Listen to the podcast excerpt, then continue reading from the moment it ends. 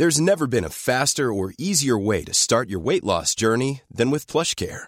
PlushCare accepts most insurance plans and gives you online access to board-certified physicians who can prescribe FDA-approved weight loss medications like Wigovi and Zepbound for those who qualify. Take charge of your health and speak with a board-certified physician about a weight loss plan that's right for you. Get started today at plushcare.com slash weight loss. That's plushcare.com slash weight loss. plushcare.com slash.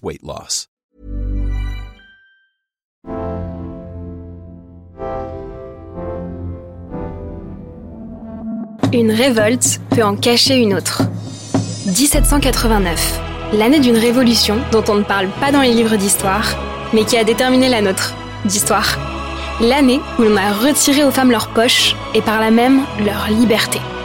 C'était il y a trois siècles, et pourtant, ça conditionne ce que l'on porte alors même où l'on vous parle. Des poches en moyenne 48% plus petites, 6,5% plus étroites, voire inexistantes. On a toutes des histoires de poches, ou plutôt d'absence de poche. Et derrière cet objet à première vue insignifiant, se cache une réalité vertigineuse. Il y a le monde entier dans une poche. Bienvenue dans Les mains dans les poches, le podcast qui fait d'un symbole de nonchalance le cri de ralliement d'une nouvelle révolution. Nous sommes Héloïse et Sarah, fondatrices de la marque Hello World, et aujourd'hui, ce sont les poches que nous allons déshabiller. Pendant votre écoute, ou pour la prolonger, retrouvez toutes les images de l'histoire qui va suivre sur at helloworld-du-bas collective. Et pour être sûr de regarder votre dressing d'un autre œil, abonnez-vous au podcast. Pourquoi ce podcast s'appelle Les mains dans les poches? À première vue, ça raconte l'immobilisme, voire le repli sur soi. Pas franchement ce qui va nous aider à surmonter 2021. Mais pour nous, c'est plus que ça. C'est le début de notre projet, de notre révolution.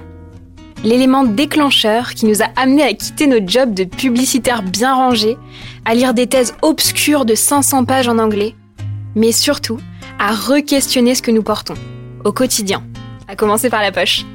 D'ailleurs, euh, Héloïse, allonge-toi sur le divan. C'est l'heure de raconter ton histoire. C'est par quoi tout a commencé. Vous vous attendez sûrement à une anecdote folle, où je découvre le secret des poches lors d'une soirée privée entourée de l'élite de la nation. Pourtant, ce que je vais vous raconter est d'une banalité affligeante. Acte 1. Entrée dans le métro, la protagoniste a les mains prises et cherche son passe Navigo. Acte 2. Elle range son téléphone dans la seule poche à sa disposition, celle de son manteau. Une poche large, ouverte et bien sûr béante. Acte 3. Le téléphone change de propriétaire, adopté par un gentil pickpocket. Grand final. Le père de la protagoniste lui reproche sa négligence. Pourquoi ne pas avoir mis son précieux téléphone dans sa poche intérieure? Sauf que cette poche intérieure, je ne l'avais pas. Et apparemment, je ne suis pas la seule.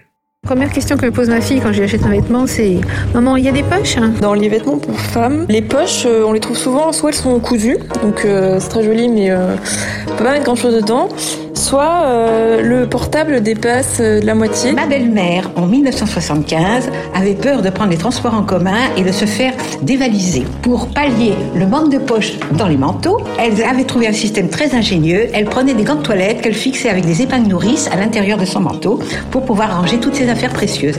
Et ainsi, elle ne craignait plus rien. Ce qui est assez marrant avec les poches de, des garçons, c'est que je suis toujours en train de demander à mon copain de mettre mes clés, euh, mon portable dedans, donc merci euh, pour l'indépendance féminine. Je me rappelle et j'ai ce sentiment qu'avant, pour choisir ma tenue, c'était un véritable casse-tête de où est-ce que j'allais mettre euh, mes clés, mon portable, ma carte, euh, mon rouge à lèvres, euh, un éventuel tampon. On était à l'école et on parlait euh, de vêtements, des et euh, on avait dit qu'on avait besoin de poches pour ranger les affaires dans nos poches. Et il y en a une de nous qui est une des copines qui avait dit euh, qu'elle n'avait pas de poche dans son manteau. Et après, on avait cherché dans toute la cour pour voir si les filles avaient des poches. Et après, euh, on avait vu que toutes les filles n'avaient pas de poche et les garçons en avaient. Alors comment tu fais maintenant Avec tes manteaux pas avec sans poche Tu prends quoi comme manteau? Des manteaux de ski avec plus de poches. Bien sûr, je me suis sentie moins seule en écoutant ces témoignages. Mais surtout, j'en suis arrivée à une conclusion. On a toutes une histoire de poche, ou plutôt d'absence de poche. Dresser des constats, c'est bien. Mais la vraie question, c'est comment on en est arrivé là? Et pour ça, revenons quelques siècles en arrière, plus précisément en 1789, année où des têtes sont tombées et où, plus grave encore, des poches ont été éradiquées. Pas trop vite Avant de rentrer dans la partie croustillante de la guerre des poches, il faut d'abord bien comprendre ce qu'était qu'une poche jusqu'alors, son rôle, et surtout son implication dans la vie des femmes. Si dès le XVIe siècle, les hommes commencent à avoir des poches cousues dans leurs vêtements, les femmes, elles, continuent de porter les bonnes vieilles poches détachables. Moins innovantes en design, mais tout aussi pratiques. Alors fermez les yeux et imaginez une sorte de tote bag en tissu, de forme arrondie, refermée sur le haut. Si vous n'êtes pas convaincu par mon audio-description et que vous n'avez aucune imagination, rendez-vous sur notre Instagram. Noué à la taille et caché sous les jupes, parfois divisé en compartiments et souvent brodé au goût de sa propriétaire, les poches détachables permettent aux femmes de transporter argent, nourriture, lettres secrètes. En somme, c'est un véritable outil d'émancipation féminine qui leur permet de grappiller un peu de liberté. Mais après la Révolution française, cette liberté, elle fait peur. Alors rassurez-vous, on ne va jamais interdire formellement les poches détachables. On va plutôt les ringardiser, petit à petit, de façon insidieuse. Alors c'est l'Église qui prêche contre ce vêtement impudique, objet du diable qui ressemble à un vagin. C'est la classe politique qui enjoint les hommes à surveiller leurs femmes. Ces poches cachées sous les jupes étant le lieu parfait pour dissimuler argent aux liaisons sulfureuses et donc menacer les unions. Croyez-le ou non, le plus grand ennemi des poches, ça va être le style. Fini les vêtements amples. La mode est aux robes qui mettent en avant la silhouette. Dans tous les magazines de mode, les poches détachables sont présentées comme démodées, voire carrément vulgaires, antithèse de l'élégance. Mais alors, Héloïse, comment font les femmes pour transporter des objets? N'aie crainte, Sarah. On va fournir aux femmes une alternative de qualité. Le réticule. Un mini sac à la Jacquemus, si petit qu'on y rentre à peine ses clés. Alors l'iPhone 12, n'en parlons pas. D'ailleurs, son nom ne rime pas avec ridicule pour rien. Il est tellement inutile qu'il ne se suffit pas à lui-même. Les femmes doivent alors investir dans des châtelaines, des chaînes qu'on porte à la ceinture au bout desquelles on accroche tous ses biens. Parfums, clés, portefeuilles, carnets, couteaux, enfin vous voyez quoi. Et ces nouveaux accessoires, petits et visibles, écartent les femmes de la vie publique. Elles deviennent vulnérables au vol, perdent en intimité. Que ce soit pour porter leurs courses ou les protéger des brigands, il leur faut constamment un homme pour les accompagner. Résultat, leur liberté déjà limitée disparaît comme peau de chagrin. Et le pire dans tout ça, c'est qu'à mesure que les femmes perdent leur poche, les hommes, eux, en gagnent, grâce au développement de l'industrie textile. Maîtres des finances, du temps ou encore du savoir, les hommes héritent de poches pour l'argent, pour la montre, pour le carnet ou encore le cigare. Et ça, ça fait bondir la Rational Dress Society, une association politique et féministe, ancêtre des suffragettes, qui se bat contre les restrictions vestimentaires comme le corset et la robe obligatoire, et qui va faire de la poche un cheval de bataille à part entière. Pour elle, un vêtement sans poche, c'est un vêtement dans lequel on n'est pas libre. Impossible de tendre vers l'égalité sans poche. En 1895, une suffragette américaine, Elizabeth Candy Stanton, raconte dans son essai The Pocket Problem comment elle a dû négocier avec sa couturière pour qu'elle lui couse illégalement des poches d'hommes dans sa robe. En 1914, les suffragettes britanniques s'insurgent contre le manque de femmes en politique et expliquent que c'est lié à leur absence de poche.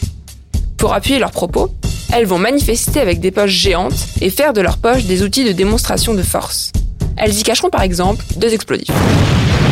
En 1916, un journal anglais, le Draper's Record, explique pourquoi c'est important que les femmes aient des poches, pour des raisons de sécurité. Une révolution fracassante, bienvenue, plus de 120 ans après leur disparition. Si grâce à ces combats rondement menés, on peut maintenant se balader les mains dans les poches, les poches des femmes portent encore les séquelles de l'histoire. Absence de poches intérieures, poches microscopiques ou inexistantes, le chemin est encore long. Une situation très bien résumée par le charmant Christian Dior et son art de la punchline. Les hommes ont des poches pour ranger des choses, les femmes pour la décoration. ah, c'est marrant. Et c'est précisément parce que ce combat est loin d'être terminé qu'on a demandé aux femmes d'aujourd'hui de nous raconter leurs rêves de poche. Alors moi j'ai un seul pantalon que j'adore en termes de poche. C'est un pantalon avec des poches qui arrivent, donc qui partent euh, taille haute, qui arrivent euh, à peu près mi-cuisse. C'est un slim et c'est assez pratique parce qu'on peut tout mettre dedans, mais on voit pas vraiment qu'il y a des poches. Euh, il y en a aussi à l'arrière, donc il y en a deux devant, deux derrière, comme un pantalon de garçon, ce qui reste quand même slim et, et ça change pas euh, la forme de mes pantalons habituels. Mon rêve de poche est devenu réalité le jour où j'ai emprunté la veste de mon mec.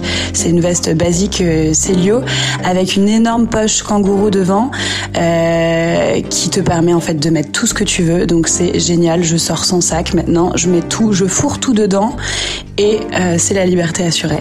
Alors mon manteau préféré est celui euh, où on a une poche intérieure qui permet où on peut euh, ranger des affaires secrètes et est près de la fermeture éclair. C'est très pratique parce qu'on peut ranger des affaires secrètes et euh, j'aimerais bien que tous les manteaux aient des poches comme ça. Alors mon rêve de poche, c'est déjà qu'il y en ait. C'est la première chose que je regarde dans un manteau, dans une veste et j'ai presque une angoisse d'insécurité quand il y en a pas. Parce qu'en en fait, je sais que mon attitude automatiquement sera pas la même, que je vais avoir les mains euh, ballantes, euh, je vais être décontenancée, je, vais être en recherche de quoi faire de mes mains. Et, et, et cette stature en fait de sûre d'elle, euh, de pouvoir que, je vais pouvoir avoir dans la rue quand j'ai les mains dans les poches et la, tête haute. En fait, ça presque ça me terrifie de me dire que je suis, je deviens vulnérable dans la rue si j'ai pas ça, et que tout se tient en fait euh, dans une poche. Voilà, vous comprenez peut-être mieux ce nom, les mains dans les poches, et surtout ce qu'il implique. Des histoires de femmes, des luttes de pouvoir, un zeste de croyance et de superstition, sans oublier la mode et ses préceptes. Nous, tout ça, ça nous donne envie de faire des mains dans les poches un geste militant. Non plus un symbole de repli sur soi, mais d'ouverture sur le monde. Pensez-y la prochaine fois que vous mettrez les mains dans les poches. Notre conquête du monde les mains dans les poches continue sur Instagram. Rejoignez la révolution, réagissez et posez toutes vos questions sur at helloworld-du-bas collective. Ce podcast a été conçu en toute humilité. Nous ne sommes ni historiennes, ni sociologues du vêtement, mais nous y avons mis toute notre passion et nos nuits de sommeil dans le but de vous divertir et de vous donner envie de creuser plus loin. Vous venez d'écouter le premier épisode des Mains dans les poches. Produit et réalisé par Compagnie, écrit et raconté par Héloïse Dung et moi-même, Sarah Herbin. Retrouvez-nous la semaine prochaine pour un nouvel épisode sur vos applis de podcast préférés.